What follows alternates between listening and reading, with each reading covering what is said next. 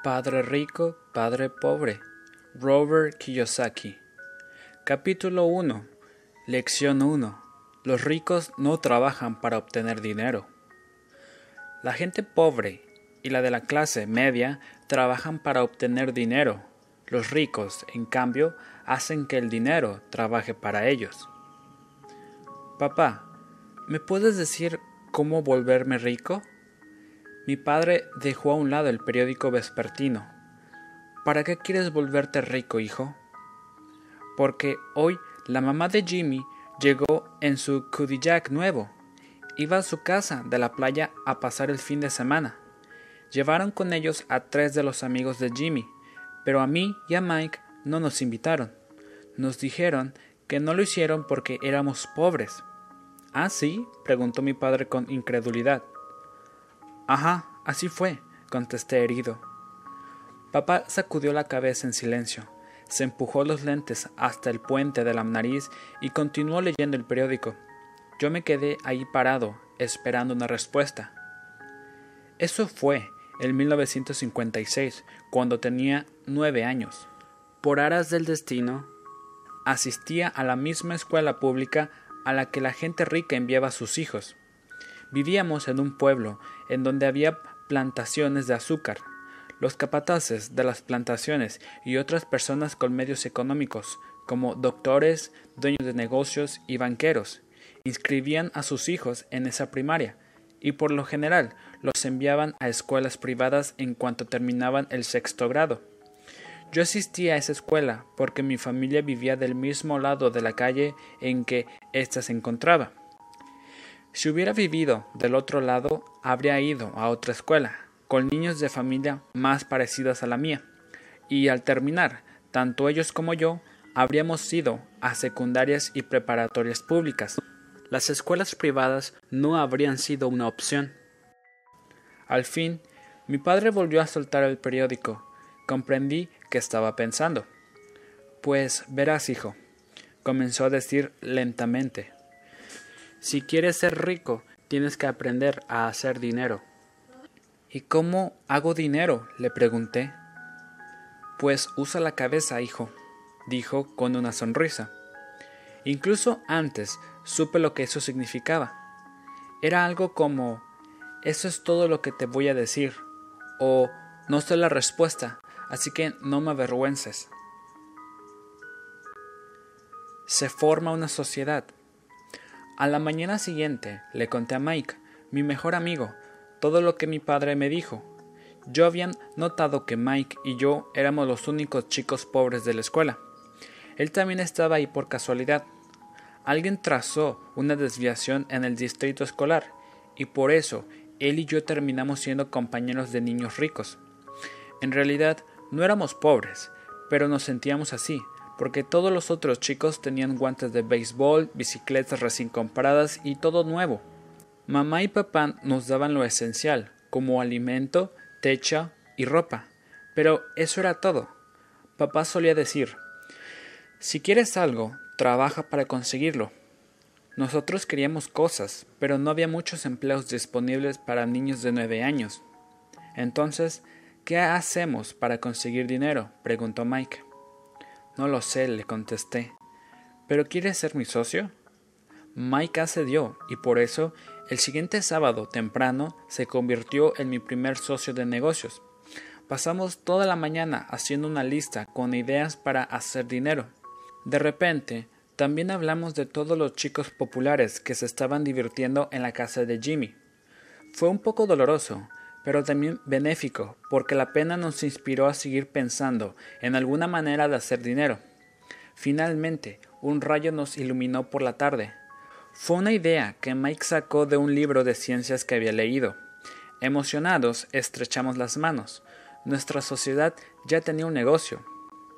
Las siguientes semanas, Mike y yo anduvimos corriendo por el vecindario, Tocamos todas las puertas y les pedimos a los vecinos que nos guardaran los tubos vacíos de pasta dental. Después de mirarnos intrigados, casi todos los adultos asintieron con una sonrisa. Algunos nos preguntaron qué pensábamos hacer, pero invariablemente respondimos no podemos decirle, es un negocio secreto. Conforme pasaron más semanas, mi madre empezó a ponerse nerviosa, porque para almacenar nuestro material elegimos un lugar junto a su lavadora, en una caja de cartón que alguna vez estuvo llena de botellas de capsup. Nuestro pequeño montículo de tubos usados de pasta siguió creciendo. Pero llegó un momento en que mamá se impuso. El hecho de ver los arrugados y sucios tubos de pasta dental de sus vecinos le colmó el plato. ¿Qué, ¿Qué traen entre manos, muchachos? nos preguntó. Y no me salgan otra vez con que se trata de un negocio secreto. Si no acomodan este cochinero, voy a tirar todo a la basura. Mike y yo imploramos que no lo hiciera. Le explicamos que muy pronto tendríamos suficientes y podríamos empezar la producción. También le informamos que estábamos esperando que algunos vecinos más se acabaran la pasta que aún tenían para poder usar los tubos. Mamá nos dio una semana de plazo. La fecha para iniciar la producción tuvo, tuvo que cambiarse y la presión subió al máximo. A mi primera sociedad la amenazaba un aviso de desalojo por parte de mi propia madre. Mike se hizo responsable de avisarles a todos los vecinos que necesitábamos que se apuraran. Les dijo que, de todas maneras, el dentista quería que se cepillaran con más frecuencia. Yo me encargué de ensamblar la línea de producción. Un día, mi papá llegó a casa con un amigo y ambos nos vieron. Éramos dos niños de nueve años en la entrada del garaje, con una línea de producción que operaba a toda velocidad. Había polvo blanco por todos lados. Sobre una larga mesa también se podían ver cartones de leche de la escuela, y a un lado la parrilla de la familia resplandecía por el calor del carbón, que ardía al punto máximo. Papá tuvo que estacionar el auto en la entrada y luego caminar con cuidado, porque la línea de producción bloqueaba el espacio de estacionamiento. A medida que él y su amigo se acercaban, vieron una cacerola grande de acero sobre el cartón. Allí estaban todos los tubos derritiéndose. En aquel tiempo la pasta dental no se vendía en tubos de plástico, sino de plomo. Así que, en cuanto la pintura se quemaba, los tubos se mezclaban en la cacerola y se derretían hasta volverse líquido. Con los paños que usaba mi madre para sujetar las cosas calientes, vaciamos el plomo a través de un pequeño orificio en la parte superior de los cartones de leche. Adentro de los cartones había yeso de París, pero también había polvo blanco por todos lados. Por la prisa, tiré sin querer la bolsa y el polvo se esparció daba la impresión de que había caído una tormenta de nieve en toda la parte frontal de la casa. Los cartones de leche los usamos para hacer los moldes con el yeso de París. Mi padre y su amigo nos observaron mientras vaciamos el plomo derretido a través de los pequeños orificios en los cubos de yeso. Cuidado, dijo mi padre. Asentí sin despegar la vista de lo que hacía. En cuanto terminé de vertir el plomo, dejé la cacerola de acero a un lado y le sonreí a mi papá. ¿Qué están haciendo, muchachos? me preguntó con una sonrisa precavida. Lo que tú me dijiste que hiciera. Nos vamos a volver ricos, le dije. Sí, agregó Mike, con una tremenda sonrisa, al mismo tiempo que asentía, somos ricos. ¿Y qué hay en esos moldes de yeso? preguntó papá. Observa, le dije, esta debe ser una buena ronda de producción. Tomé un martinillo y le pregunté al sello que dividía al cubo en dos. Con mucho cuidado saqué la parte superior del molde y de él cayó una moneda de plomo de cinco centavos. Oh no, exclamó mi padre. Están haciendo monedas de plomo. Así es, dijo Mike. Hacemos lo que nos dijo. Dinero. El amigo de mi papá se volteó y comenzó a carcajearse. Papá sonrió y sacudió la cabeza. Junto a una parrilla caliente y una caja de tubos de pasta dental vacíos, había dos chiquillos cubiertos de polvo blanco y con sonrisas de oreja a oreja. Papá nos pidió que dejáramos todo y que nos sentáramos junto a él en la escalera al frente de la casa. Con una sonrisa nos preguntó si sabíamos lo que significaba falsificar. Nuestros sueños se hicieron añicos. ¿Quiere decir que esto es ilegal? preguntó Mike con voz temblorosa. Déjalos ir, dijo el amigo de mi padre. Tal vez están desarrollando un talento natural. Mi padre le lanzó una mirada fulminante. Sí, es ilegal, nos dijo con amabilidad. pero ustedes acaban de demostrar que tienen mucha creatividad e ideas originales. Siguen así. Estoy muy orgulloso de ustedes. Desilusionados, Mike y yo nos quedamos sentados en silencio por cerca de veinte minutos. Luego limpiamos el desastre. El negocio se acabó el mismo día que comenzó. Mientras barría el polvo de yeso, miré a Mike y le dije Supongo que Jimmy y sus amigos tienen razón. Somos pobres. Mi padre estaba a punto de irse cuando dije eso. Muchachos, dijo, solo serán pobres si se rinden. Lo más importante es que hicieron algo. La mayoría de la gente solo habla de volverse rica. Ustedes hicieron algo al respecto. Estoy muy orgulloso de ambos. Se los voy a repetir. Sigan intentándolo. No se rindan. Mike y yo nos quedamos callados. Las palabras de mi padre eran lindas, pero todavía no sabíamos qué hacer. Entonces, ¿por qué tú no eres rico, papá? le pregunté. Porque elegí ser maestro. En realidad, los maestros no piensan en volverse ricos. A nosotros solo nos gusta enseñar. Me encantaría poder ayudarlos, pero no sé cómo hacer dinero. Mike y yo nos volteamos y seguimos limpiando. Ya sé, dijo mi padre. Si quieren aprender a ser ricos, no me, no me pregunten a mí, pregúntenle a tu padre, Mike. ¿A mi papá? preguntó mi amigo, con el ceño fruncido. Sí, a tu papá, repitió mi padre con una sonrisa. A los dos nos atiende el mismo banquero, y él siempre me habla de maravillas de tu papá. En varias ocasiones me ha dicho que es muy inteligente en lo que se refiere a hacer dinero. ¿Mi papá? Preguntó Mike con incredulidad. Entonces, ¿por qué no tenemos un auto lindo y una casa bonita como los niños ricos de la escuela? Un auto lindo y una casa bonita no necesariamente significa que eres rico o que sabes cómo generar dinero, explicó mi padre. El papá de Jimmy trabaja en la plantación de azúcar, así que no es muy distinto a mí. Él trabaja para una empresa y yo para el gobierno. La empresa le compró el auto. La compañía azucarera, sin embargo, está teniendo problemas financieros, por lo que el papá de Jimmy podría quedarse sin nada muy pronto. Tu padre es distinto, Mike. Parece que él está construyendo un imperio. Sospecho que en algunos años será un hombre muy, muy adinerado. Al escuchar eso, Mike y yo volvimos a emocionarnos. Con nuevos bríos retomamos la labor de limpiar el desastre que habíamos causado con nuestro ahora extinto negocio. Mientras limpiábamos, hicimos planes sobre cómo y cuándo hablaríamos con el papá de Mike. El problema era que trabajaba muchas horas al día y muy a menudo no volvía a casa sino hasta muy tarde. Tenía bodegas, una constructora, una cadena de tiendas y tres restaurantes. Estos últimos eran los que mantenían fuera hasta altas horas de la noche. Cuando terminamos de limpiar, Mike tomó el autobús a casa. Esa noche, cuando llegara su padre, hablaría con él y le preguntaría si nos podría enseñar cómo volvernos ricos. Prometió que me llamaría en cuanto hubiese hablado con él, incluso aunque fuera tarde. El teléfono sonó a las ocho y media de la noche. Muy bien, dije. El próximo sábado.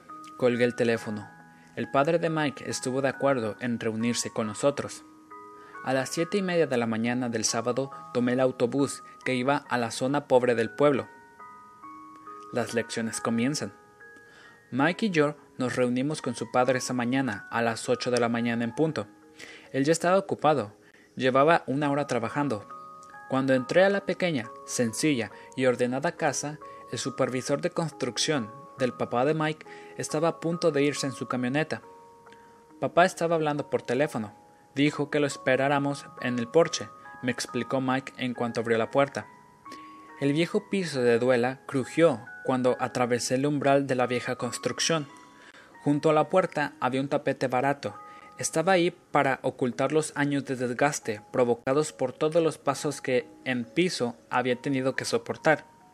A pesar de que estaba limpio, era un tapete que tenía que reemplazarse. Sentí un poco de claustrofobia cuando entré a la angosta sala repleta de viejos y mohosos muebles que hoy serían artículos de colección. En el sofá había dos mujeres. Ambas eran un poco mayores que mi madre. Frente a ellas estaba sentado un hombre en ropa de trabajo. Llevaba pantalones y camisa de color khaki, bien planchados, pero sin almidón, y botas de trabajo, bien lustradas. Era unos diez años mayor que mi papá. Todos nos sonrieron cuando Mike y yo pasamos camino al porche trasero. Le devolví el gesto con timidez. ¿Quiénes son esas personas? pregunté. Ah, trabajan para mi padre. El señor dirige las bodegas y las señoras los restaurantes. Cuando llegaste, seguramente vistes al supervisor de construcción que está trabajando en el proyecto de una avenida, a 80 kilómetros de aquí. El otro supervisor, el que está construyendo una serie de casas, fue antes de que llegaras. ¿Así es siempre? pregunté. No siempre, pero sí con frecuencia, dijo Mike, y sonrió mientras jalaba una silla para sentarse junto a mí. Le pregunté a mi papá si nos enseñaría a hacer dinero, dijo. Oh, ¿y qué te dijo? Le pregunté con curiosidad y cautela. Bueno, al principio puso una cara graciosa, pero luego dijo que nos haría una oferta. Ah, exclamé. Empecé a mecer mi silla contra la pared y me quedé equilibrado en las dos patas traseras. Mike hizo lo mismo. ¿Y sabes cuál es la oferta? le pregunté. Eh, no, pero lo averiguaremos pronto. De repente, el papá de Mike atravesó de golpe la desvanecijada puerta deslizable que llevaba al porche. Mike y yo nos levantamos de un salto, no tanto por educación, sino porque nos asustamos. ¿Listos muchachos? preguntó, y tomó una silla para sentarse junto a nosotros. Asentimos y separamos las sillas de la pared para acercarlas y sentarnos frente a él. Era un hombre corpulento, como de 1,80 de altura y 90 kilos de peso. Mi papá era más alto, de más o menos el mismo peso y cinco años mayor que el papá de Mike. De cierta forma se parecía un poco, aunque no tenían el mismo origen racial. Tal vez lo era similar, era el tipo de energía que proyectaban. Dice Mike que querían aprender a hacer dinero. ¿Es verdad eso, Robert? Asentí con rapidez. Creo que sacudí demasiado la cabeza. Las palabras y la sonrisa del padre de Mike me causaron gran impacto. Muy bien, mi, oferta es la siguiente. Les voy a enseñar, pero no como se hace en el salón de clase. Ustedes trabajan para mí y yo les enseño. No trabajan para mí, no les enseño. Porque si trabajan, les puedo transmitir el conocimiento con mayor rapidez, pero si no trabajan, si solo quieren sentarse y escuchar de la misma manera que lo hacen en la escuela, entonces estaré perdiendo mi tiempo. Esa es mi oferta. Tómela o déjenla. Ah, ¿le, ¿le puedo preguntar algo? dije. No, tómenla o déjenla. Tengo demasiado trabajo como para perder el tiempo. Si no pueden tomar una decisión inmediata, entonces, de todas maneras, jamás aprenderán a hacer dinero. Las oportunidades van y vienen y ser capaz de tomar decisiones es una habilidad fundamental. Ustedes ahora tienen la oportunidad que pidieron. Las lecciones comenzarán ahora o todo se acaba en 10 segundos, dijo el papá de Mike con una sonrisa que parecía tener la intención de provocarnos. Tomaremos su oferta, dije. Sí, la tomaremos, agregó Mike. Bien, contestó el padre de Mike. La señora Martin llegará en diez minutos. En cuanto termine de hablar con ella, Ustedes la acompañarán al mini super para empezar a trabajar. Les pagaré 10 centavos por hora y trabajarán 3 horas cada sábado. Pero hoy tengo partido de béisbol, interpuse. El padre de Mike habló utilizando un tono más grave y severo de voz. Tómenlo o déjenlo, dijo. Está bien, acepto, contesté. En ese momento, elegí trabajar y aprender en lugar de jugar. 30 centavos después. Para las 9 de la mañana de ese día, Mike y yo estábamos trabajando para la señora Martin, quien era bastante amable y paciente. Siempre dijo que Mike y yo le acordábamos a sus dos hijos, aunque ellos ya eran grandes. A pesar de que era una persona amable, la señora también creía firmemente en el trabajo duro, por lo que nos mantuvo muy activos. Durante tres horas retiramos latas de los estantes, una por una, las sacudimos muy bien con un plumero para quitarles el polvo y luego las volvimos a acomodar. fue un trabajo extremadamente aburrido. El papá de Mike, a quien yo llamo mi padre rico, tenía nueve de esas tiendas de abarrotes o mini super. En todos había estacionamiento. Esos mini super fueron, de algún modo, los precursores de los 7-Eleven.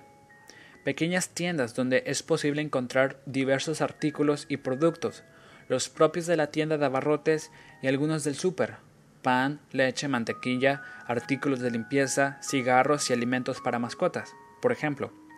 Las tiendas del papá de Mike funcionaban en Hawái, mucho tiempo antes de que el aire acondicionado fuera común en los centros y locales comerciales. Así que, debido al calor, las puertas no podían permanecer cerradas. Las puertas que daban hacia la calle y el estacionamiento debían permanecer abiertas para que el espacio se ventilara. Así que cada vez que un auto llegaba o se iba, el polvo volaba y entraba a la tienda. Supimos que mientras no hubiera aire acondicionado, conservaríamos el empleo. Durante tres semanas, Mike y yo le rendimos cuentas a la señora Martin y trabajamos tres horas cada sábado. En la tarde, cuando el trabajo terminaba, ella colocaba tres moneditas de diez centavos en nuestras manos. Ahora bien, a pesar de que solo teníamos nueve años y estábamos a mediados de la década de los cincuenta, treinta centavos no eran suficientes para emocionar a nadie. Las historietas cómicas costaban diez centavos, así que me gastaba el dinero en algunas de ellas y me iba a casa. Para el miércoles de la cuarta semana ya estaba listo para renunciar. Había aceptado la oferta solo porque quería que el papá de Mike me dijera cómo hacer dinero, pero ahora era un esclavo por diez centavos la hora. Para colmo, tampoco había visto al papá de Mike desde aquel primer sábado. Voy a renunciar, le dije a mi amigo a la hora del almuerzo. La escuela también se había vuelto aburrida, porque ya ni siquiera albergaba la ilusión de llegar al sábado. Sin embargo, lo, que de verdad me enfurecía eran los treinta centavos. Mike se rió. ¿De qué te ríes? le pregunté con enojo y frustración. Papá dijo que esto sucedería. Me dijo que nos reuniéramos con él cuando estuvieras listo para renunciar. ¿Qué? pregunté indignado. ¿Estaba esperando que me hartara? Más o menos, dijo Mike. Papá es un poco distinto. Él no enseña como tu padre. Mi papá es discreto y de pocas palabras. Espera a que llegue el sábado. Le diré que estás listo. O sea que me pusieron una trampa. No en realidad. No. Bueno, tal vez. Papá te lo explicará el sábado. El sábado, en espera de ser atendido. Ya estaba listo para confrontar al padre de Mike. Hasta mi verdadero padre estaba enojado con él. Mi padre biológico, al que llamo padre pobre, pensaba que mi padre rico estaba violando las leyes laborales infantiles y que debía ser investigado. Mi padre pobre el que tenía más preparación académica, me dijo que tenía que exigir lo que me correspondía, por lo menos 25 centavos por hora. También me dijo que si no recibía un aumento, debía renunciar inmediatamente. Además, no necesitas un maldito empleo, dijo mi padre pobre indignado. A las ocho de la mañana del sábado, atravesé la puerta de la casa de Mike. Me abrió su padre. Siéntate y espera tu turno, me dijo en cuanto entré. Luego se dio la vuelta y desapareció en la oficinita que tenía junto a una de las recámaras. Miré alrededor y no vi a Mike. Me sentí un poco incómodo, pero decidí sentarme junto a las mismas dos mujeres que había visto cuatro semanas atrás. Ellas me sonrieron y se acomodaron en el sofá para hacerme lugar. Pasaron cuarenta y cinco minutos. Estaba que me echaba humo. Las dos señoras entraron con el papá de Mike, incluso se habían ido media hora antes. Luego entró un señor mayor, estuvo veinte minutos en la oficina y se fue. En un hermoso y soleado día hawaiano, estaba en aquella casa vacía, sentado en una oscura y mohosa sala, esperando para hablar con un miserable explotador de niños.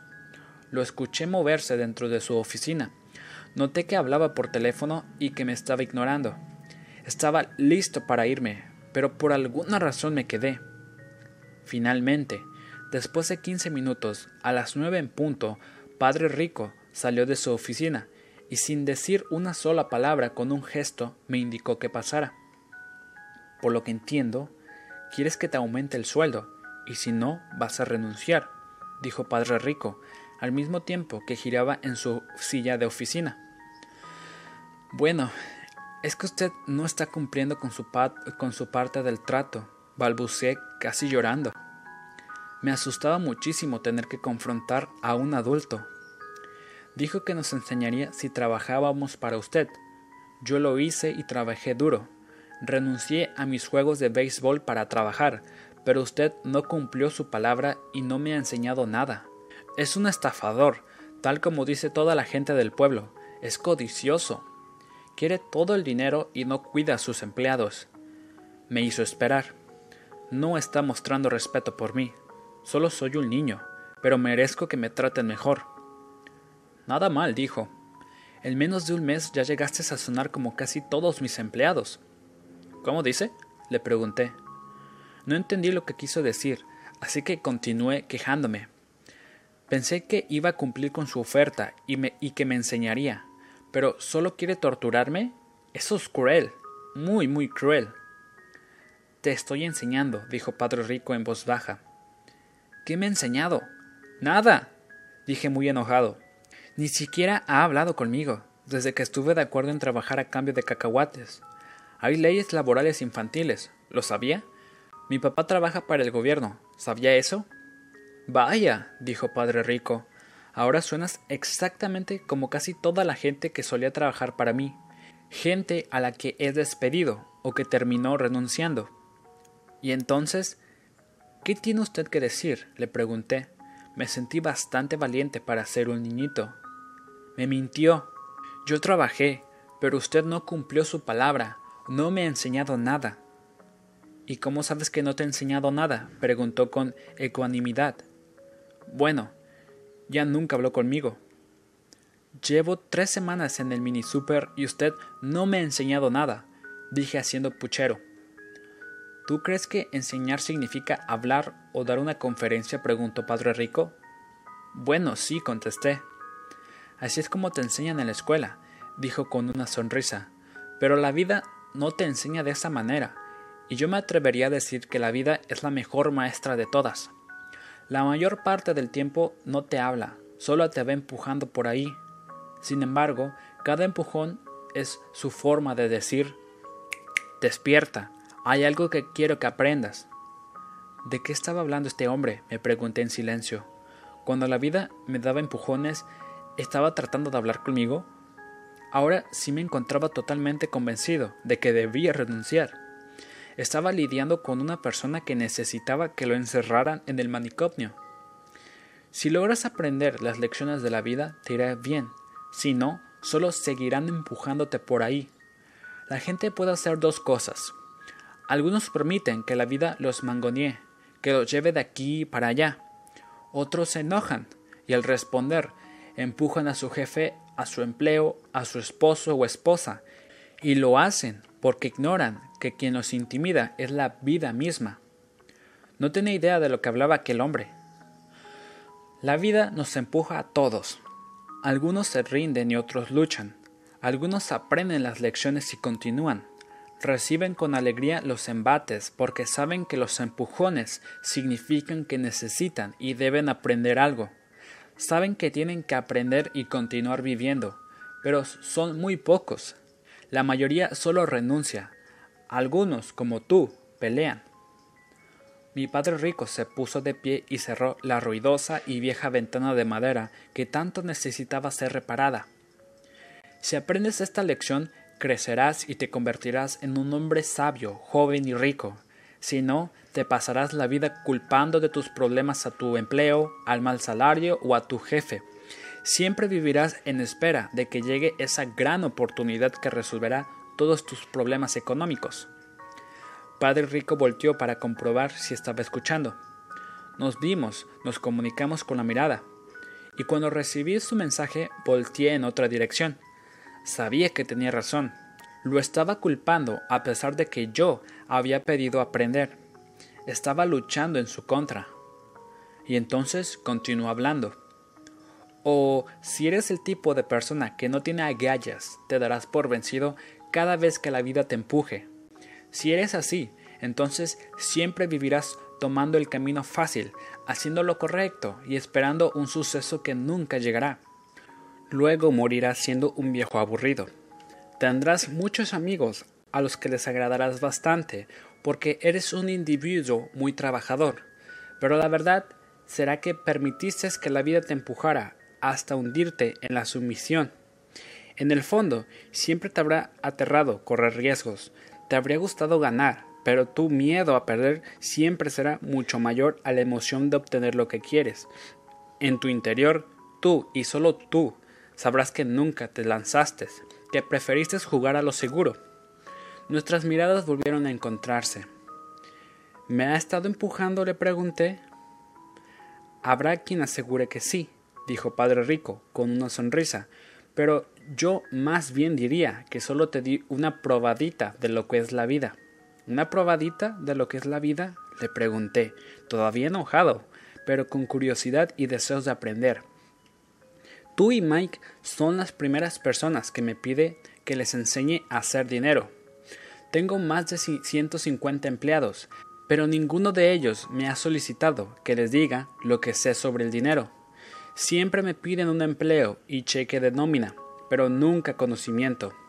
Es por ello por lo que la gran mayoría pasará los mejores años de su vida trabajando para obtener dinero, sin entender a fondo por qué lo hace. Entonces empecé a prestar mucha atención. Es por eso que cuando Mike me dijo que ustedes querían aprender cómo hacer dinero, decidí diseñar un curso que fuera reflejo de la vida real. Yo podría hablarles hasta quedarme sin aliento, pero ustedes jamás me escucharían. Preferí dejar que la vida los empujara un poco para que me prestaran atención. Por eso solo les pagué 10 centavos. Y entonces, ¿cuál es la lección que aprendí al trabajar por 10 centavos por hora? pregunté que es mezquino y explota a sus empleados? Padre Rico se metió hacia atrás y se carcajeó de buena gana. Después dijo Es mejor que cambies tu forma de ver las cosas. Deja de culparme y de pensar que yo soy el problema. Si sigues creyendo eso, entonces tendrás que cambiar mi forma de ser. Pero si empiezas a ver que el problema eres tú, entonces solo tendrás que cambiarte a ti mismo Tendrás que aprender y volverte más sabio. La mayoría de la gente quiere que los demás cambien, pero ella no está dispuesta a hacerlo. Ahora déjame decirte algo. Es más fácil cambiarte a ti que a los demás. No entiendo, dije. No me culpes de tus problemas, repitió Padre Rico, ya un poco impaciente. Pero usted solo me paga diez centavos. ¿Y qué es lo que estás aprendiendo? me preguntó con una sonrisa que es un tacaño, insistí con una sonrisa maliciosa. ¿Lo ves? Crees que el problema soy yo, dijo. Y lo es. Si continúas con esa actitud, no vas a aprender nada. Si quieres seguir pensando que yo soy el problema, ¿qué opciones te quedan? Bueno, si no me paga más o me muestra más respeto y me enseña, entonces renunciaré. Bien dicho, dijo Padre Rico. Y eso es precisamente lo que hace la mayoría de la gente. Renuncia y busca otro empleo, una oportunidad más interesante y un sueldo más alto. Todo mundo cree que esto resolverá el problema, pero pocas veces es así. Entonces, ¿qué debería hacer? le pregunté. ¿Tomar los miserables 10 centavos por hora y sonreír? Padre Rico se rió. Eso es lo que hacen otras personas y esperan un aumento porque creen que el dinero resolverá sus problemas. Casi todo el mundo lo acepta. Algunos consiguen un segundo empleo y trabajan más, aunque solo reciban otro chequecito de nómina. Me quedé sentado mirando el piso. Empecé a entender la lección de Padre Rico que me estaba dando. Noté que era una probadita de la vida. Luego levanté la vista y le pregunté, entonces, ¿cómo se puede resolver el problema? Con esto, dijo al mismo tiempo que se inclinó hacia el frente para darme unas palmaditas en la cabeza. Con esto que está entre tus orejas. Fue en ese momento que mi padre rico compartió conmigo su coyuntural punto de vista, el que lo separaba de sus empleados y de mi padre pobre. y el que, tiempo después, lo llevaría a convertirse en uno de los hombres con más dinero de Hawái. Mientras mi otro padre, el que tenía una sólida preparación académica, continúa tendiendo dificultades financieras por el resto de su vida. Era un punto de vista singular y marcaba la diferencia de una manera radical. Considero que ese punto de vista fue la lección número uno. Padre Rico la repitió una y otra vez. Los pobres y la clase media trabajan para obtener dinero. Los ricos hacen que el dinero trabaje para ellos. Aquel soleado sábado por la mañana obtuve un punto de vista completamente distinto al que me había enseñado mi padre pobre. A los nueve años entendí que mis dos padres querían que yo aprendiera y que ambos me animaban a estudiar, pero no las mismas cosas. Mi padre pobre, el más preparado en el aspecto académico, me recomendaba hacer lo mismo que él había hecho antes. Hijo, quiero que estudies mucho y que saques buenas calificaciones para que puedas conseguir un buen empleo seguro en una compañía importante. También debes asegurarte de que te ofrezcan excelentes prestaciones. Mi padre rico quería que yo aprendiera cómo funcionaba el dinero para luego poder hacerlo trabajar para mí. Con la guía de Padre Rico aprendería las lecciones a través de la vida misma, no en un salón de clases. Padre Rico continuó dándome la primera lección. Me alegra que te hayas enojado por trabajar a cambio, a cambio de 10 centavos por hora. Si no te hubieras molestado, si solo lo hubieras aceptado, entonces yo habría tenido que decirte que no te enseñaría. Porque, verás, el verdadero aprendizaje exige energía, pasión y un deseo ardiente. Y el enojo es parte importante de esa fórmula, porque la pasión es la combinación del enojo y el amor.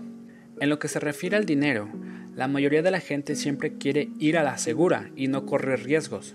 Por eso, lo que motiva a muchos no es la pasión, sino el miedo. ¿Por eso aceptan empleos que pagan poco? Le pregunté. Sí, contestó Padre Rico. Algunas personas dicen que exploto a la gente porque no le pago tanto como la plantación de azúcar o el gobierno.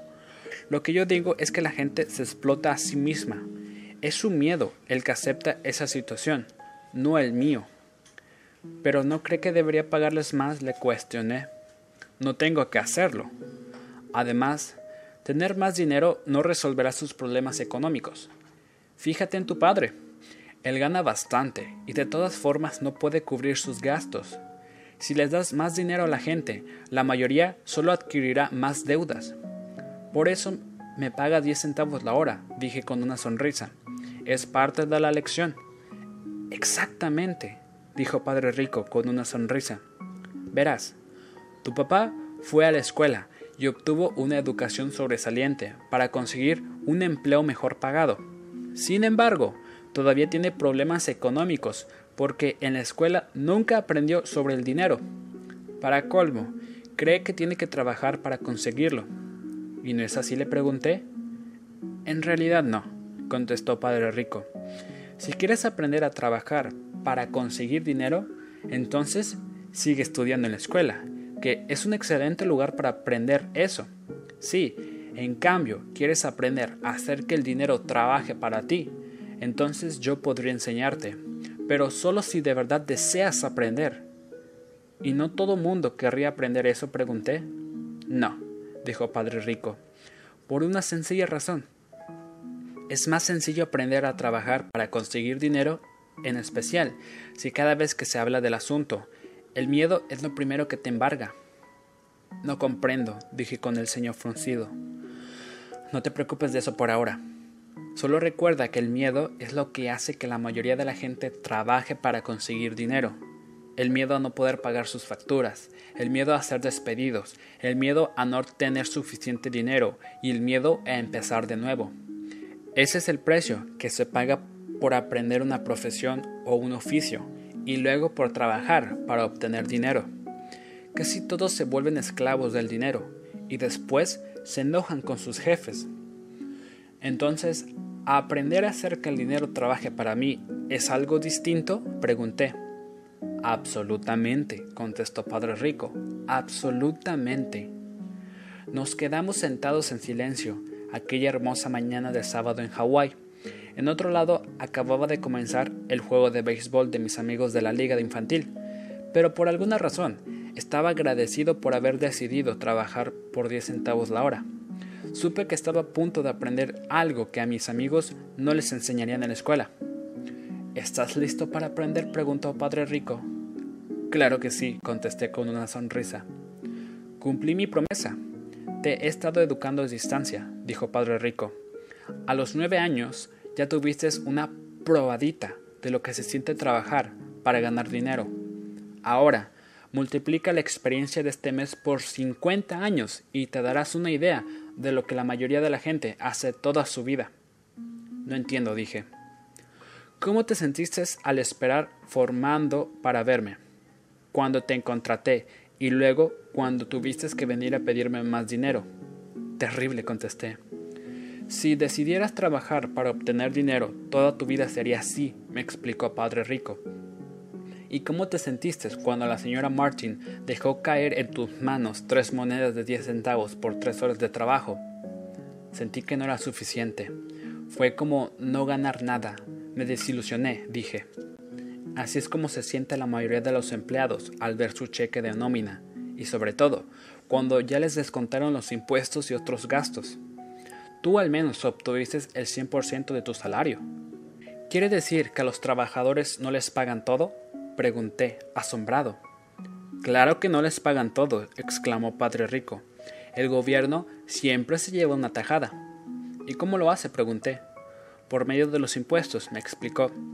Cada vez que ganas dinero tienes que pagar impuestos, también cuando lo gastas. Te cobran impuestos por ahorrar e incluso cuando mueres.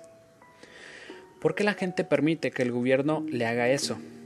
Los ricos no lo permiten, dijo Padre Rico con una sonrisa. Pero la gente pobre y la de la clase media sí. Puedo apostarte que yo gano más que tu papá, pero él paga más impuestos. ¿Cómo es posible? pregunté. Por la edad, por que tenía, no me sonaba lógico. ¿Por qué alguien permitiría que el gobierno le hiciera algo así? Padre Rico se meció suavemente en su silla, guardó silencio y me miró a los ojos. ¿Listo para aprender? preguntó. Asentí lentamente. Como ya te dije, hay mucho para aprender. Aprender a hacer que el dinero trabaje para ti es una labor de toda la vida.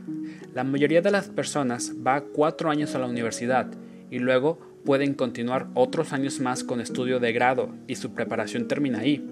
Yo, en cambio, sé que mis estudios sobre el dinero y los temas económicos no tienen fin. Continuarán por siempre porque, entre más sé, descubro que me falta mucho por aprender. Casi nadie estudia este tema.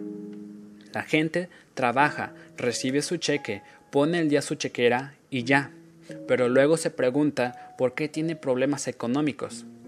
Casi todos piensan que, con más dinero, podrán resolver sus dificultades, pero no se dan cuenta de que el problema radica en su falta de educación financiera. Entonces mi padre tiene problemas de impuestos porque no entiende lo que pasa con el dinero, pregunté confundido.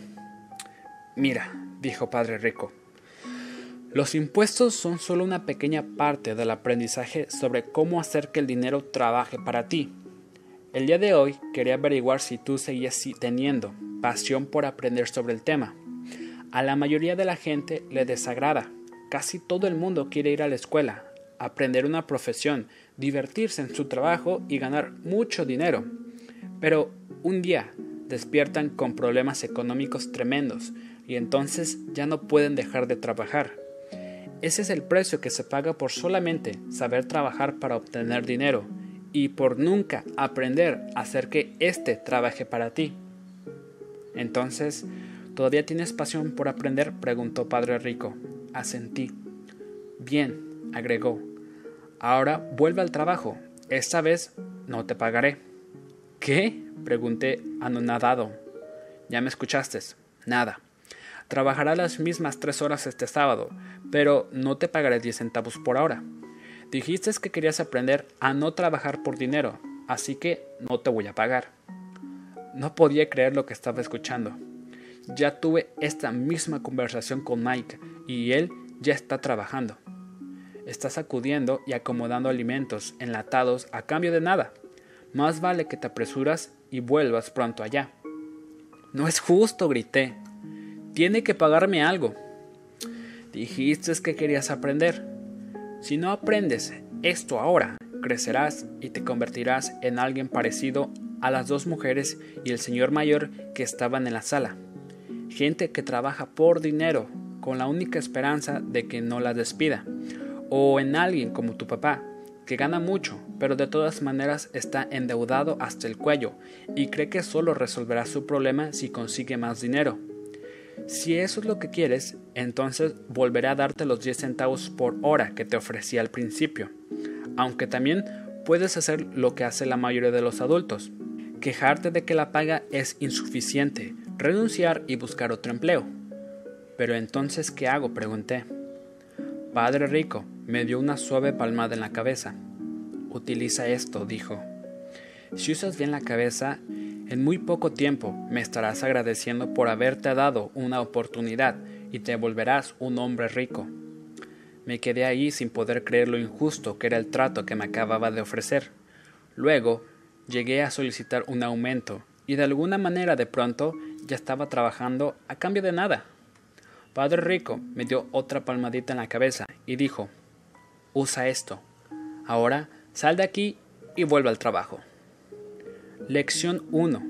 Los ricos no trabajan para obtener dinero. No le dije a mi padre, pobre, que no me estaban pagando. No lo habría entendido y además no quería tener que explicarle algo que a mí mismo no me quedaba claro. Mike y yo trabajamos tres semanas más, tres horas cada sábado, a cambio de nada. El trabajo no me molestaba, e incluso la rutina se volvió más llevadera.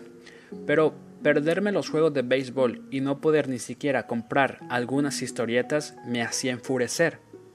La tercera semana, Padre Rico pasó por la tienda al mediodía. Escuchamos cuando su camioneta se detuvo en el estacionamiento y luego el chisporroteo que hizo el motor al apagarse. Padre Rico entró al local y saludó a la señora Martin con un abrazo. Después de ponerse al tanto sobre lo que ocurría en la tienda, se acercó al refrigerador de helados, sacó dos, los pagó y nos hizo una señal a Mike y a mí. Demos un paseo, muchachos. Esquivamos algunos autos para cruzar la calle y caminamos por un extenso campo cubierto de césped, en donde había algunos adultos jugando béisbol. Nos sentamos en una solitaria mesa para picnics y ahí Padre Rico nos dio los helados. ¿Cómo están, chicos? Bien, contestó Mike. Yo asentí. ¿Han aprendido algo? preguntó Padre Rico. Mike y yo nos miramos, encogimos los hombres y sacudimos las cabezas al mismo tiempo en negación. ¿Cómo eludir una de las trampas más grandes de la vida? Bien, pues más les vale empezar a pensar, chicos. Tienen enfrente una de las lecciones más importantes. Si la aprenden, gozarán de una vida con gran libertad y seguridad. Si no, terminarán como la señora Martin y como la mayoría de la gente que viene a este parque a jugar béisbol. Trabajan muy duro a cambio de poco dinero. Se aferran a la ilusión de tener seguridad en el trabajo y solo anhelan unas vacaciones de tres semanas al año y quizá una miserable pensión después de 45 años de servicio. Y eso les emociona. Entonces les dará un aumento, 25 centavos por hora. Pero esta gente es noble y trabajadora. ¿Se está usted burlando de todos ellos? le pregunté en tono de, de reproche. Él solo sonrió. La señora Martin es como una madre para mí. Jamás sería cruel con ella. Tal vez Sueno grosero porque me estoy esforzando por hacerles ver algo. Quiero ampliar su punto de vista y que logren entender lo que la mayoría de la gente nunca tiene el privilegio de ver porque su perspectiva es demasiado estrecha. La gente nunca se da cuenta de la trampa en que se encuentra. Mike y yo permanecimos sentados sin comprender del todo lo que trataba de transmitirnos. Padre Rico sonaba cruel, pero al mismo tiempo nos dimos cuenta de que trataba de explicarnos algo. Con una sonrisa nos dijo, ¿acaso esos 25 centavos por hora no suenan bien? ¿No les late el corazón un poco más rápido? Negué con la cabeza, pero la verdad era que sí me emocionaban. 25 centavos eran cantidades mayores para mí. Muy bien, les pagaré un dólar por hora, dijo Padre Rico con una sonrisa traviesa. Entonces mi corazón se volvió loco. Una voz en mi cabeza gritaba Acepta, acepta. Sin embargo, aunque no podía creer lo que escuchaba, me quedé callado. De acuerdo, que sean dos por hora. Mi cerebro y mi corazoncito casi explotaban. Después de todo, era 1956 y recibir dos dólares por hora me habría convertido en el niño más adinerado del mundo. No podía ni siquiera imaginar lo que sería ganar esa cantidad de dinero. Quería aceptar, quería ser parte del trato. Ya me imaginaba una bicicleta nueva, un guante de béisbol y sobre todo la adoración que me, que me profesarían mis amigos en cuanto sacara a la vista algo de dinero. Y por si fuera poco, Jimmy y sus amigos ricos jamás podrían volver a llamarme pobre. Pero por alguna razón me mantuve callado. El helado se había derretido y ahora se chorreaba por mi mano. Seguramente lo que Padre Rico veía era dos chiquillos boca abiertos con la cabeza hueca. Nos estaba poniendo a prueba y sabía muy bien que una parte de nosotros quería aceptar el trato. Él entendía que el alma de todas las personas tiene una parte débil y necesitada y que esta parte siempre puede convencerse a cambio de dinero.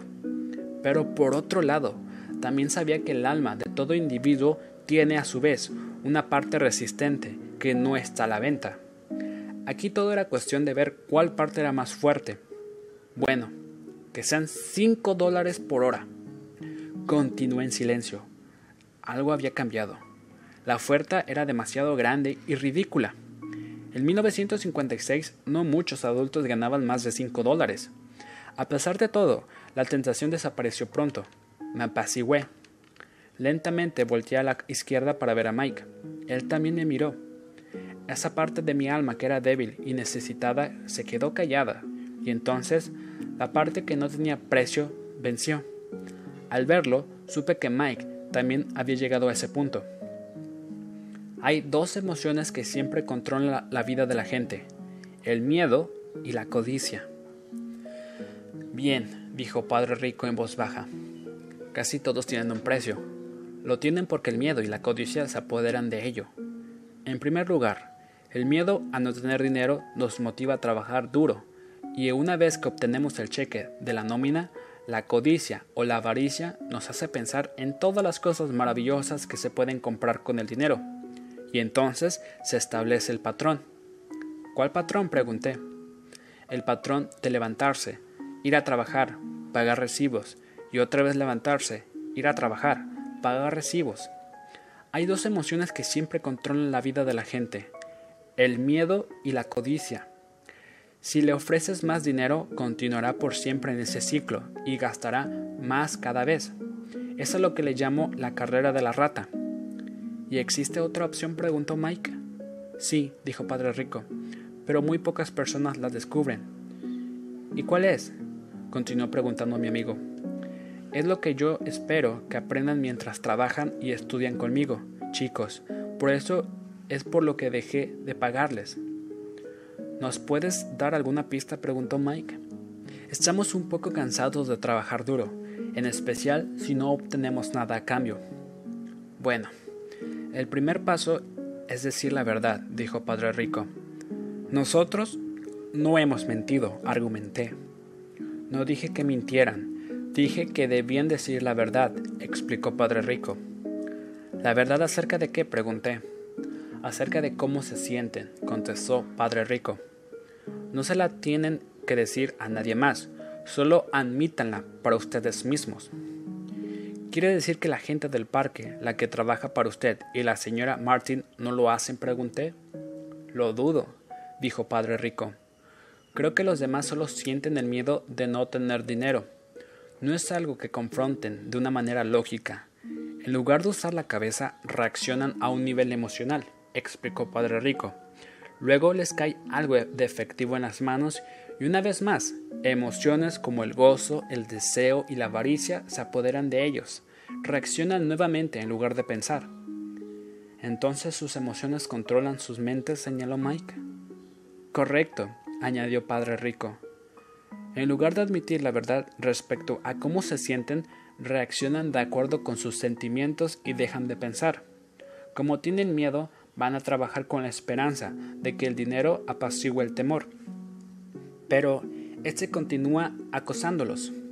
Vuelven al trabajo, creen que el dinero los calmará, pero no es así. El miedo los mantiene en esa trampa que implica trabajar, ganar dinero y esperar que el miedo desaparezca. Pero cada vez que despiertan, el miedo sigue ahí con ellos. Ese mismo temor mantiene despierto a millones de personas toda la noche, agitadas y llenas de preocupación. Por eso se levantan y van a trabajar con la esperanza de que el cheque de nómina aniquile ese sentimiento. Pero no, solo les corrompe el alma. El dinero rige sus vidas y todos ellos se rehúsan a aceptarlo. El dinero controla sus emociones y almas. Padre Rico se sentó en silencio y permitió que asimiláramos sus palabras. Mike y yo escuchamos lo que dijo, pero aún no entendíamos bien a qué se refería. Lo único que yo sabía era que en muchas ocasiones me había preguntado por qué los adultos iban a trabajar con tanta prisa. No parecía ser divertido, y ellos nunca lucían felices, pero de todas formas siempre iban. Cuando Padre Rico se dio cuenta de que asimiláramos lo más posible lo que nos había dicho, agregó Muchachos, quiero que eludan esa trampa. Eso es lo que realmente les quiero enseñar. No solo quiero que sean ricos, porque eso no soluciona el problema. No, pregunté sorprendido. No, no lo soluciona. Déjame explicarte otra emoción, el deseo. Algunos le llaman avaricia, pero yo prefiero decirle deseo es perfectamente normal desear algo que sea mejor, más bonito, más divertido o emocionante. Por eso el deseo también hace que la gente trabaje para obtener dinero. Muchos desean conseguir dinero porque creen que con él pueden comprar felicidad. Sin embargo, la felicidad que trae el dinero consigo dura poco. Entonces, las personas necesitan más dinero para conseguir más felicidad, placer, comodidad y seguridad. Continúan trabajando y creyendo que el dinero aliviará sus almas del miedo y el deseo que les habita, pero eso no es posible. ¿También la gente rica hace esto? preguntó Maika. Sí, también los ricos lo hacen, contestó Padre Rico. Pero, de hecho, la gente rica, que en realidad no es rica de verdad, se lo debe al miedo más que al deseo. Muchos de ellos creen que el dinero puede eliminar el temor a ser pobres y por eso amasan grandes fortunas. Por desgracia, descubren que el miedo solo se hace mayor y entonces lo que temen es perder el dinero. Tengo amigos que continúan trabajando a pesar de que ya tienen bastante. También conozco gente que ya posee millones, pero ahora tiene más miedo que cuando era pobre. Temen perderlo todo. Los miedos que los condujeron a volverse ricos se intensificaron. Esa débil y necesitada parte de su alma grita con más fuerza aún. No quieren perder sus mansiones, autos y el exuberante estilo de vida que el dinero les ha dado. Les preocupa lo que sus amigos dirían si perdieran todo. Muchos tienen fuertes problemas emocionales y son neuróticos, a pesar de que ya tienen más dinero y parecen llevar una vida mejor. Entonces, ¿los pobres son más felices? pregunté. No lo creo, no, contestó Padre Rico. Eludir al dinero es algo tan triste como vivir apegado a él. Tal y como si lo hubiéramos llamado, en ese momento pasó cerca de nuestra mesa el vagabundo del pueblo. Se detuvo junto a un bote grande de basura y hurgó en él. Los tres lo observamos con interés, aunque probablemente antes de tener aquella conversación lo habríamos ignorado. Padre Rico sacó un dólar de su cartera y le hizo un gesto al hombre. Al ver el dinero, el vagabundo se acercó, tomó el billete, le agradeció a Padre Rico y se alejó deprisa, feliz por su buena suerte. Ese hombre no es, muy, no es muy distinto a mis empleados, dijo Padre Rico. Conozco a mucha gente que dice, ah, el dinero no me interesa, sin embargo, trabaja ocho horas diarias. Eso es una negación de la verdad. Si no les interesa el dinero, entonces, ¿por qué trabajan? Esa forma de pensar es posiblemente más retorcida que la de la gente que acumula dinero. Conozco a mucha gente que dice, ah, el dinero no me interesa, sin embargo, trabaja ocho horas diarias.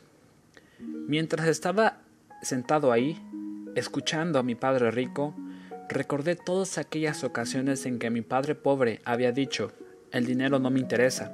Lo repetía con frecuencia. También se cubría diciendo algo como, yo trabajo porque me gusta mi empleo. ¿Y entonces qué hacemos? pregunté. ¿No trabajar por dinero hasta que desaparezcan todos los rastros de miedo y codicia? No, eso sería un desperdicio de tiempo, dijo Padre Rico.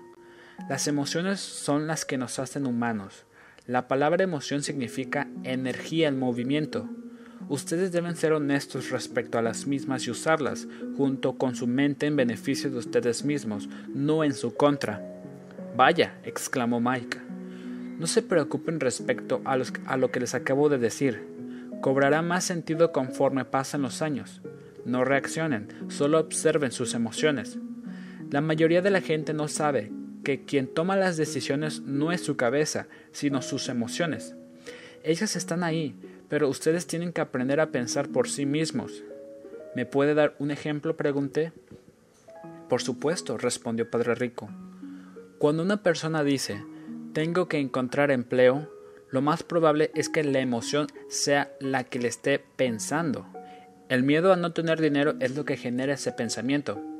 Pero si la gente tiene que pagar sus cuentas, necesita el dinero, dije.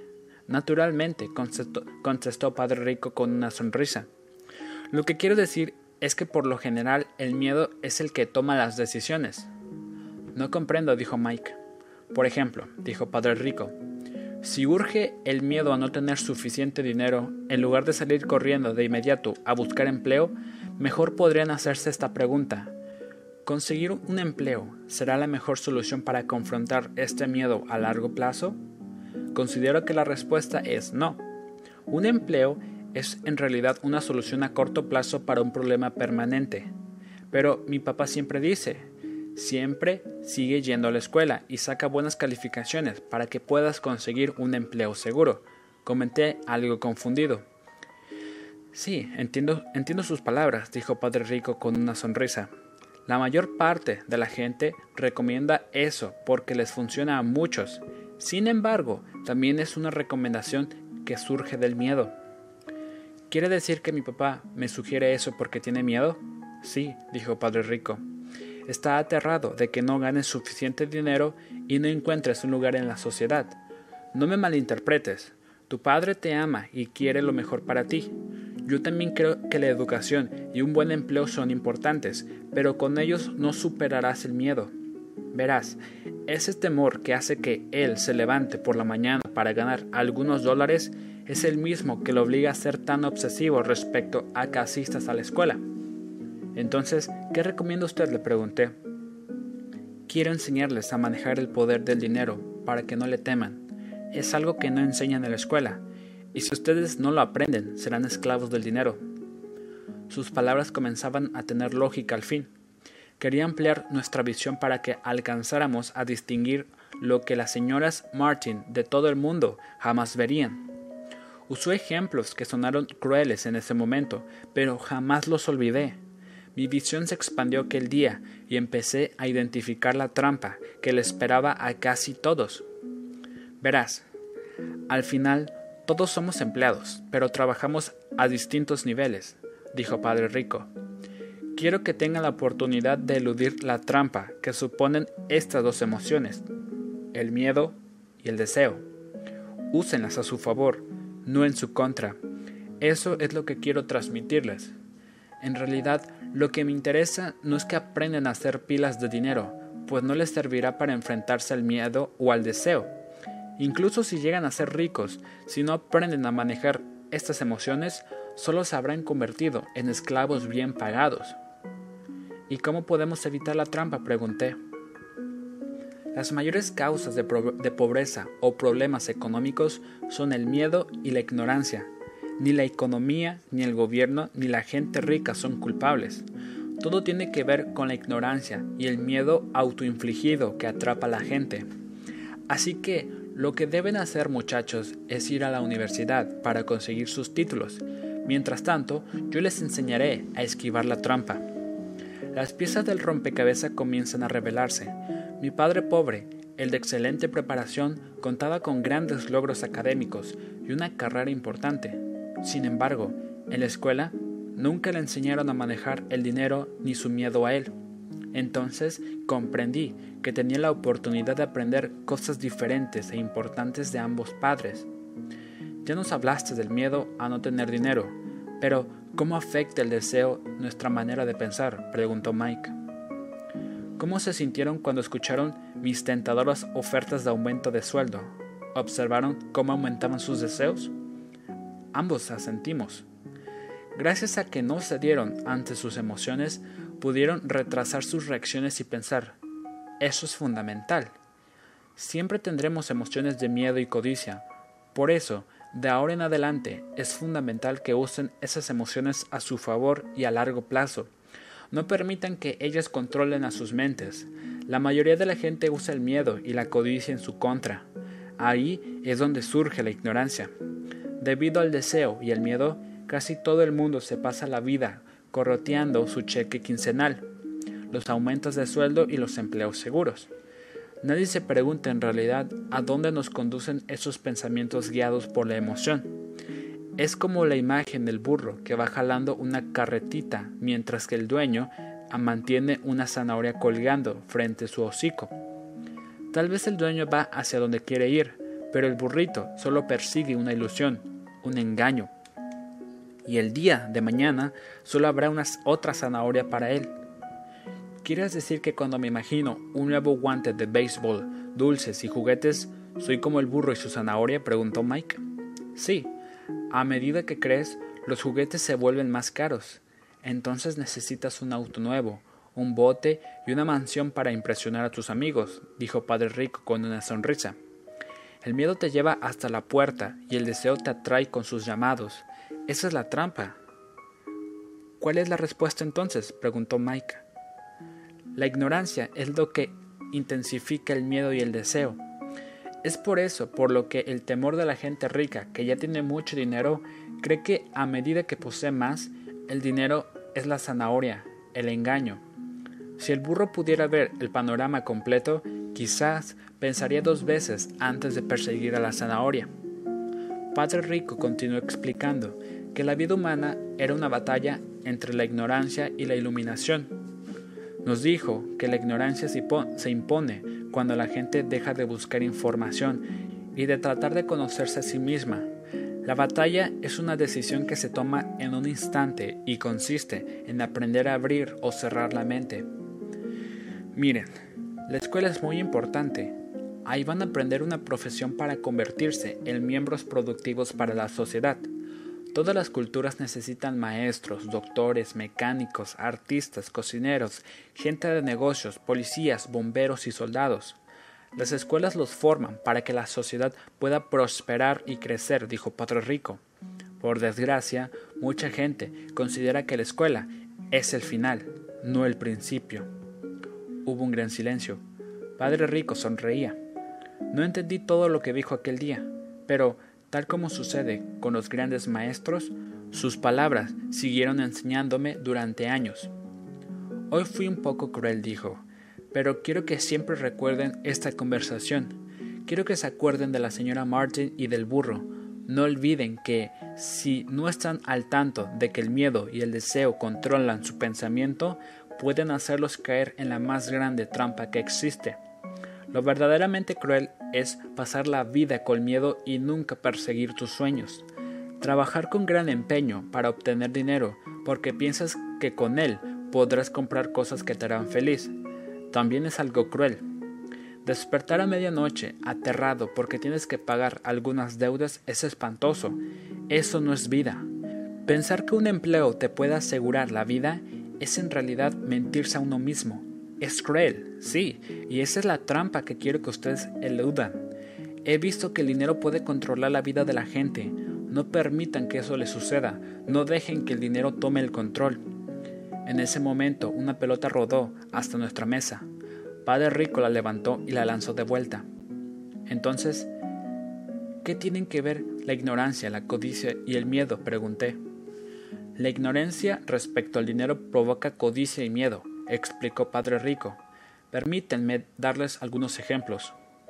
Un doctor que quiere más dinero para cuidar mejor a su familia tiene que subir sus honorarios.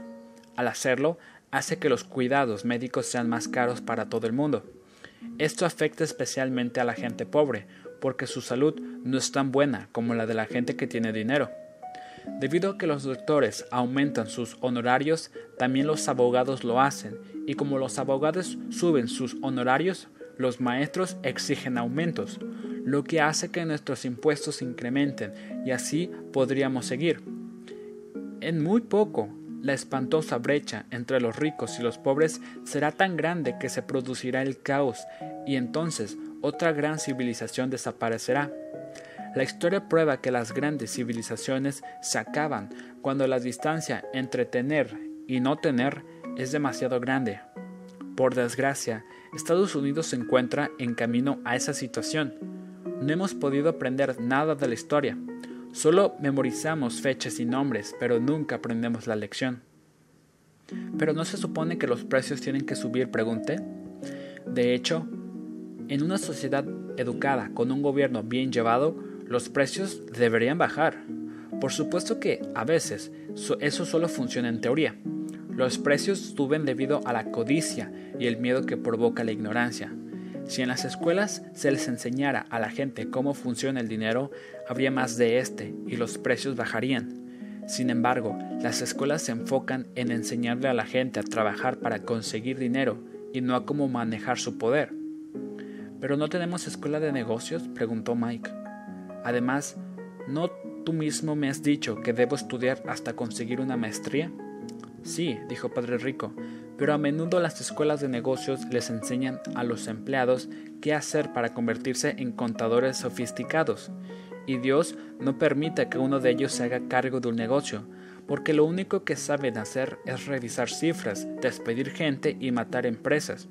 Lo sé, porque yo tengo que contratar a profesionales de este tipo para que cuenten los centavos. En lo único que piensan es en bajar costos, en incrementar precios, lo cual siempre trae más problemas. Es importante llevar las cuentas, contar los centavos, y efectivamente yo desearía que más gente supiera esto. Sin embargo, es una actividad aislada que no representa el contexto total, añadió Padre Rico con un tono de molestia. Entonces, ¿hay alguna respuesta? insistió Mike. Sí, dijo Padre Rico.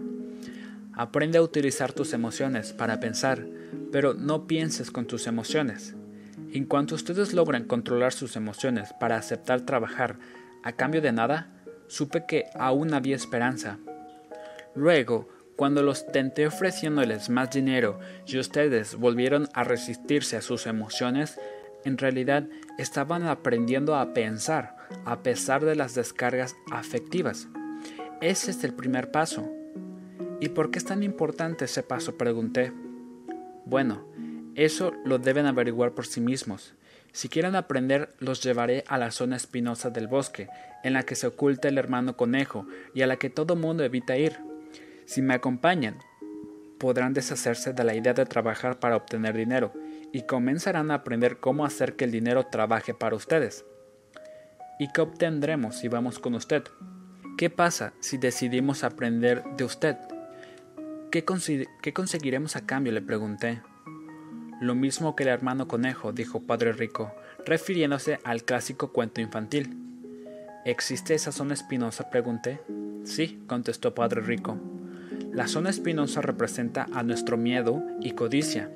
La única manera en que se puede salir de ahí es privilegiando nuestros pensamientos para confrontar el miedo, la debilidad y la necesidad. ¿Privilegiar nuestros pensamientos? preguntó Mike azorado. Sí, significa que debemos elegir pensar en lugar de reaccionar, como nos han indicado las emociones. En lugar de solo levantarse e ir a trabajar porque te da miedo no tener dinero para pagar lo que debes, pregúntate, ¿Trabajar más es la solución a este problema? A la mayoría de la gente le da miedo analizar las cosas desde un punto de vista racional y por eso sale corriendo por la puerta para ir a realizar un trabajo que detesta. Para controlar una situación intricada es necesario pensar. A eso me refiero con que deben privilegiar al pensamiento. ¿Y cómo hacemos eso? preguntó Mike. Es justamente lo que les voy a enseñar. Les mostraré cómo tener opciones para pensar en lugar de reaccionar por impulso y beberse un café para salir corriendo a trabajar por las mañanas. Recuerden lo que ya les dije. Un empleo es una solución de corto plazo para un problema permanente. La mayoría de la gente solo tiene un problema en mente y es un problema inmediato, los recibos que debe pagar al final de mes. Es una situación intricada que preocupa a todos.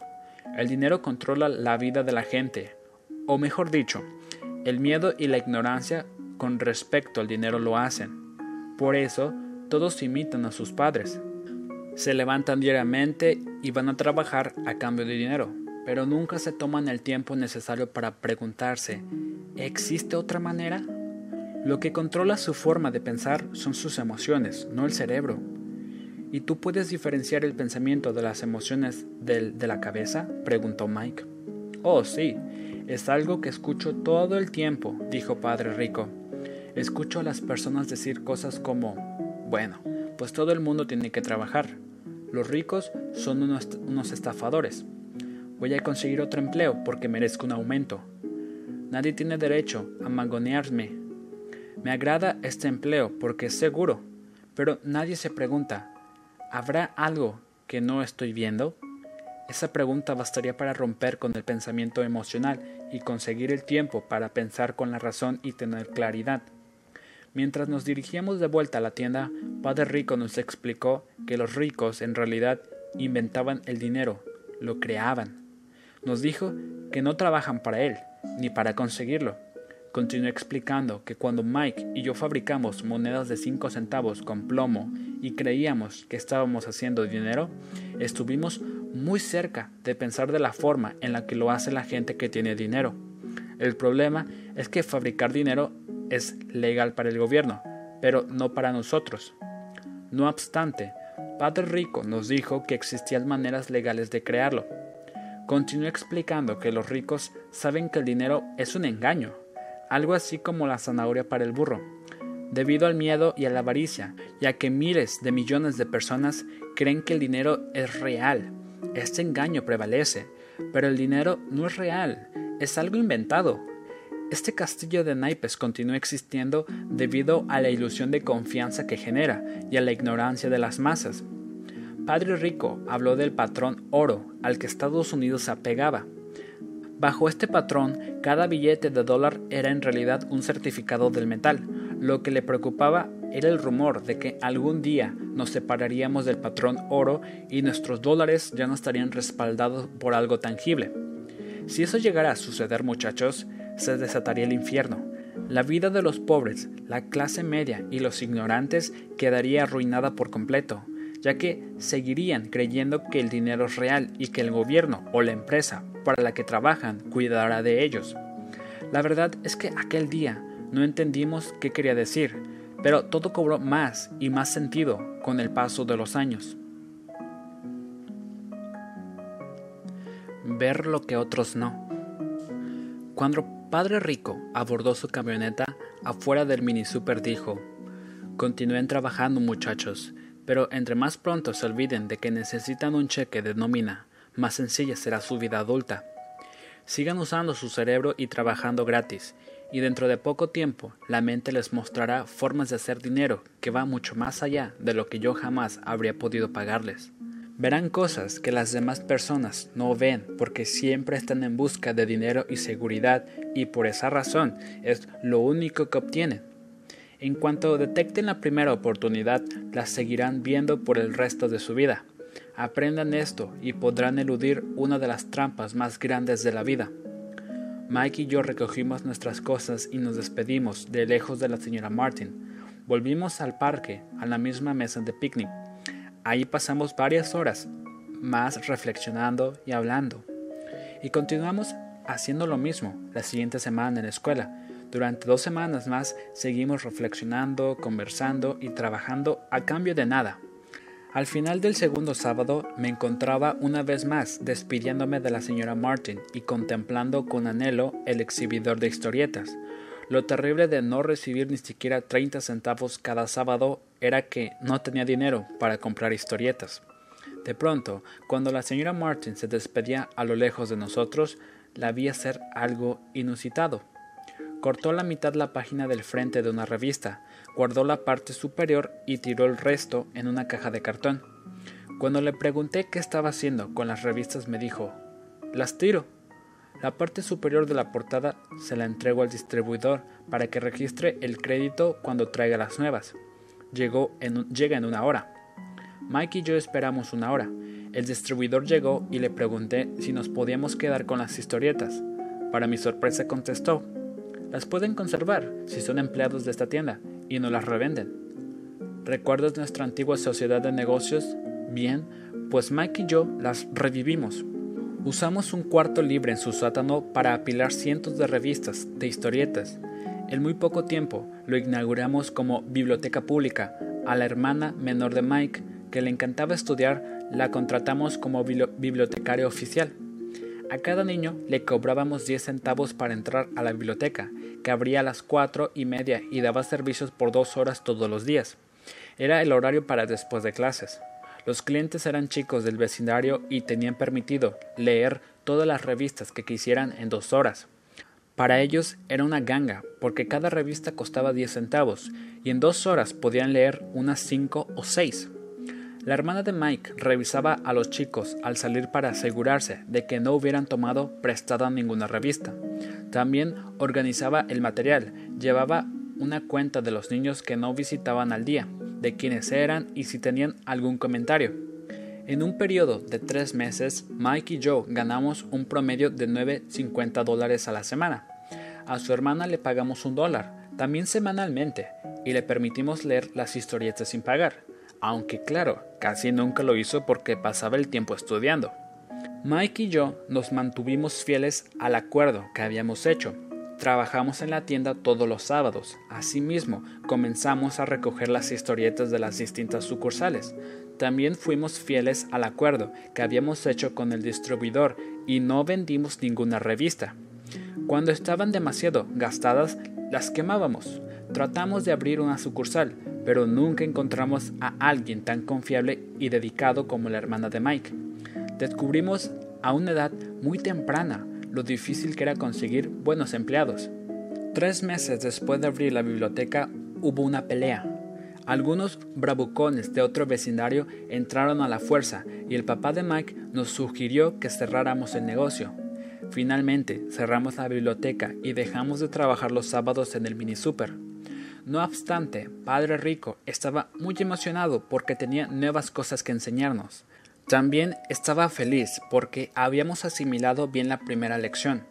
Aprendimos a hacer que el dinero trabajara para nosotros.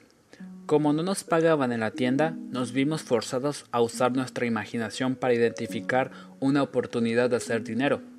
Al iniciar nuestro propio negocio, la biblioteca de historietas, asumimos el control de nuestras finanzas y dejamos de depender de un jefe.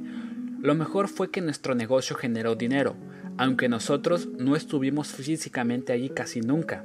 El negocio trabajó para nosotros. En lugar de pagarnos, Padre Rico empezó a darnos muchas otras cosas.